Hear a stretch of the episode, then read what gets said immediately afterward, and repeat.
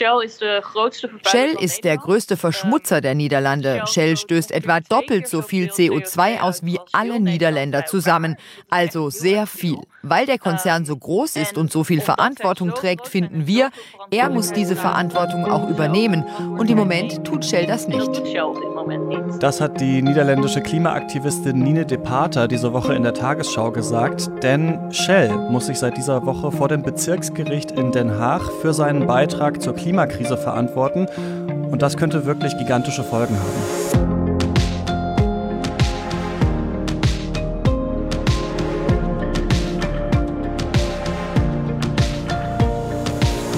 Ihr hört das Klima-Update, der Nachrichtenpodcast von Klimareporter mit allem, was ihr diese Woche über die Klimakrise wissen müsst. Ich bin Christian Eichler und spreche in dieser Woche wieder mit Sandra Kirchner. Hi. Hallo Christian, hi. In dieser Woche wollen wir wieder über drei Themen sprechen, wie immer eigentlich. Um, mhm. Und vielleicht wäre es doch mal ganz schön, mit einer guten Nachricht einzusteigen. Diese Woche hat der Europäische Gerichtshof für Menschenrechte eine Klage von sechs portugiesischen Jugendlichen wegen mangelndem Klimaschutz zugelassen. Ähm, die Jugendlichen hatten schon im September Klage eingereicht, unter anderem gegen die 27 Mitgliedstaaten der EU. Und sie hoffen, dass der Gerichtshof die Länder dazu bringt, dass sie ihre Klimaziele deutlich anheben, sodass sie mit dem Klimaabkommen von Paris vereinbar sind. Und weil die Fragen so wichtig und dringlich sind, die in der Klage aufgeworfen werden, will das Gericht die Beschwerde jetzt prioritär behandeln.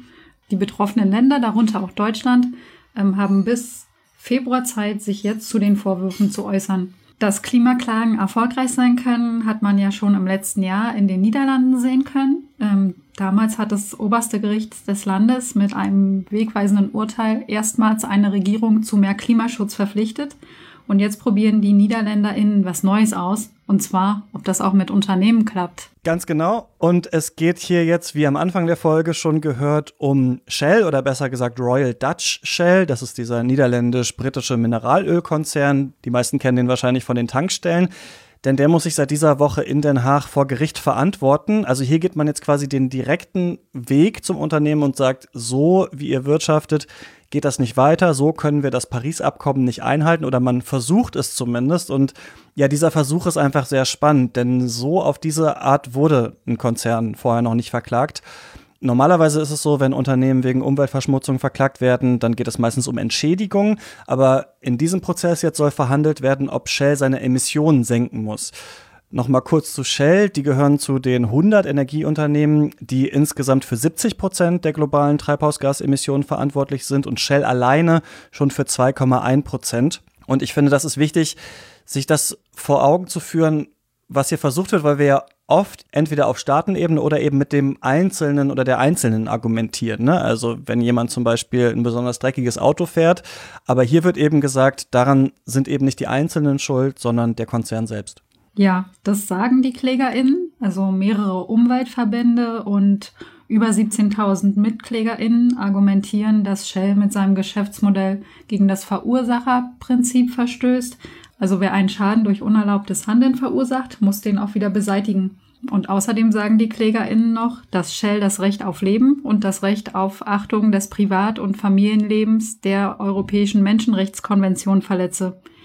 Hier geht's also mit dem Menschenrecht gegen die größten Klimawandelaufheizer. Und jetzt ist natürlich die Frage, was können wir da hoffen? Ja, die große Frage. Ähm, recht viel eigentlich. Also dieser Fall ist natürlich sehr neu, weil das so noch nicht gemacht wurde. Aber zum Beispiel Albert de Jong, der ist Juraprofessor an der Uni Utrecht, der sagt, ähm, die Umweltverbände haben eigentlich ganz gute Chancen, den Fall zu gewinnen.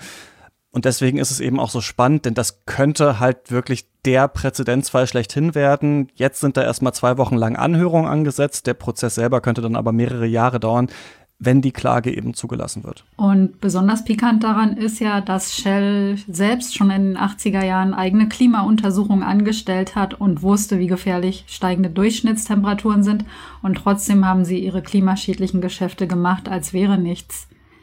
Ähm, aber lass uns mal zum nächsten Thema kommen, nämlich Entschädigungen für das Stilllegen von Steinkohlekraftwerken. Susanne und du haben ja schon in der letzten Woche erklärt, wie das funktioniert.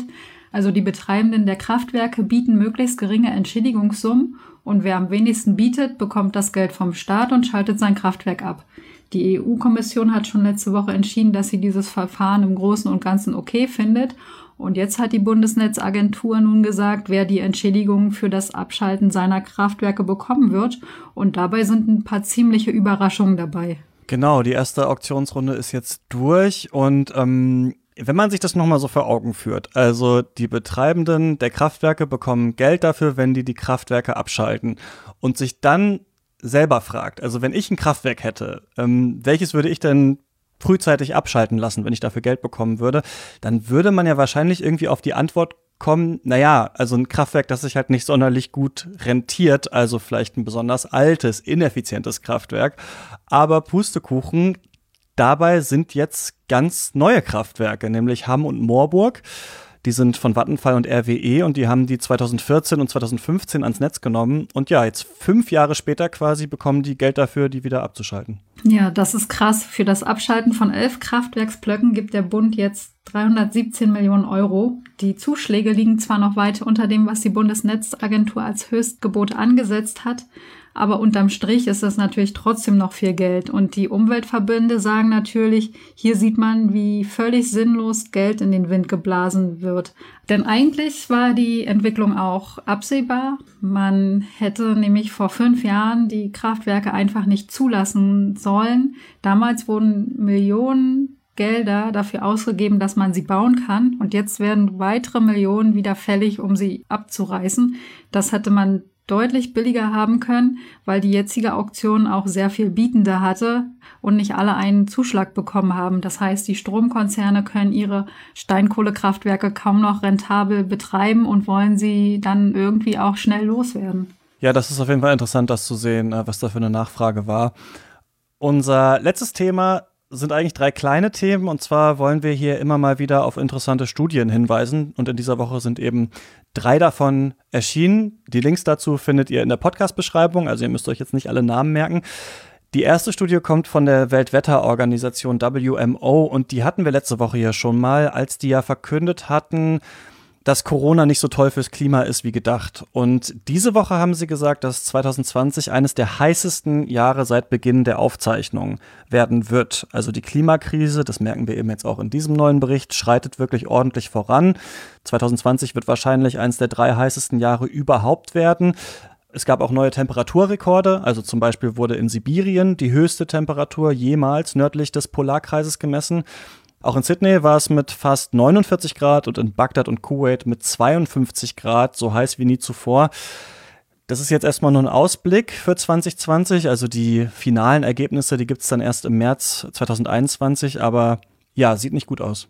Nee, überhaupt nicht. Ich finde das beängstigend. Und ähm, unsere zweite Studie knüpft auch an die letzte Woche an, denn da hattet ihr zwei ja schon darauf hingewiesen, dass bei Corona die Gefahr besteht, dass das erneute Ankurbeln der Wirtschaft wieder zu mehr CO2-Ausstoß führen könnte. Und jetzt haben wir konkrete Zahlen dazu. Äh, das Umweltprogramm der UNEP hat einen neuen Bericht veröffentlicht, der nennt sich Production Gap Report und da geht es darum, welche Klimaziele die Staaten haben und was sie dann tatsächlich in den nächsten Jahren machen wollen.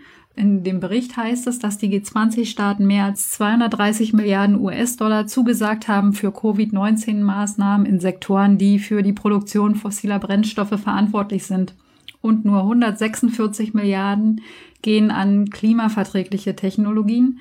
Ähm, das ist nicht das einzige Ergebnis, wenn wir das Pariser Klimaabkommen einhalten wollen, also das 1,5 Grad Ziel, dann müsste die Produktion fossiler Brennstoffe weltweit eigentlich jedes Jahr um 6 Prozent sinken. Ähm, tatsächlich ist es aber so, dass nach den jetzigen Zahlen und Plänen die um 2 Prozent pro Jahr steigen werden. Und das können wir uns eigentlich auch mit Blick auf den WMO-Report, den du eben erwähnt hast, auch gar nicht mehr erlauben. Genau, und in der Studie geht es auch ein bisschen um Corona und Klima, beziehungsweise über was, das wir von der Politik schon oft gehört haben in Bezug auf Corona-Maßnahmen. Ähm, da geht es ja eigentlich immer darum, die Gesundheitssysteme nicht zu überlasten, ne, damit auch wirklich jede und jeder behandelt werden kann. Und es gibt da einen Zusammenschluss von medizinischen und Klimainstitutionen. Da sind zum Beispiel die äh, Charité drin und die Bundesärztekammer oder das ähm, Potsdam Institut für Klimafolgenforschung ist da auch. Der heißt Lancet Countdown und die schauen sich quasi an, was bedeutet die Klimakrise eigentlich für die Gesundheit. Und auch die haben in dieser Woche einen Bericht veröffentlicht und die sagen, die Gesundheitssysteme weltweit, die werden überlastet sein, wenn die Klimakrise eben wirklich mit aller Wucht kommt und die äh, Paris-Ziele nicht eingehalten werden. Die schreiben in dem Bericht, dass man das auch jetzt schon merken kann, also dass zum Beispiel die Anzahl der Hitzetoten weltweit zugenommen hat. Da fand ich ein recht makaberes Detail, dass Deutschland da übrigens auf Platz drei liegt, also hinter China und Indien. Das ist relativ erschreckend, finde ich. Wir haben sieben Prozent der weltweiten Hitzetoten. Und das liegt natürlich auch daran, dass wir eben demografisch auch einfach eine sehr alte Gesellschaft sind. Und dieser Lancet Countdown fordert jetzt zwei Sachen. Zum ersten, Paris muss eingehalten werden, eben auch für die Gesundheit der Menschen. Und zweitens, und das finde ich ganz interessant, die sagen, die Corona-Maßnahmen sollten auch direkt an Klimamaßnahmen gekoppelt werden, dass es da eine große Chance gibt, das zu verbinden.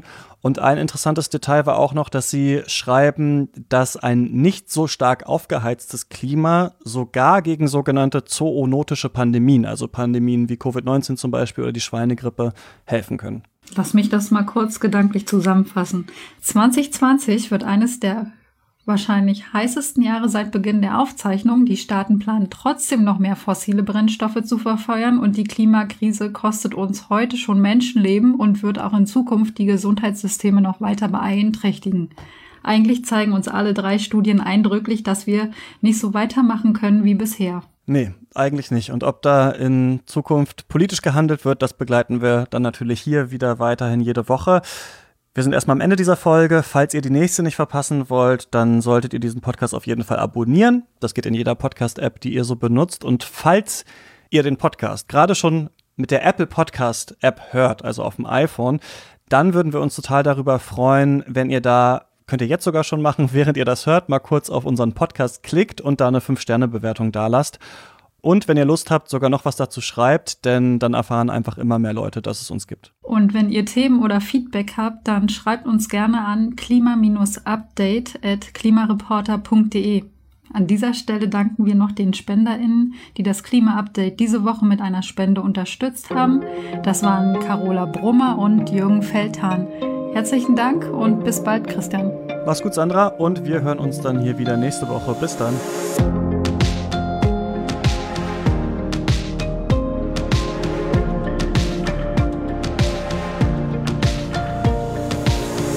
Das Klima-Update ist ein Projekt des Klimawissen e.V. Produziert wird der Podcast von mir, Christian Eichler. Moderiert auch von mir und in dieser Woche Sandra Kirchner. Dieses Projekt wird erst durch eure Spenden möglich. Wenn ihr euch vorstellen könntet, uns finanziell zu unterstützen, dann klickt gerne auf den Spendenlink in der Podcast-Beschreibung.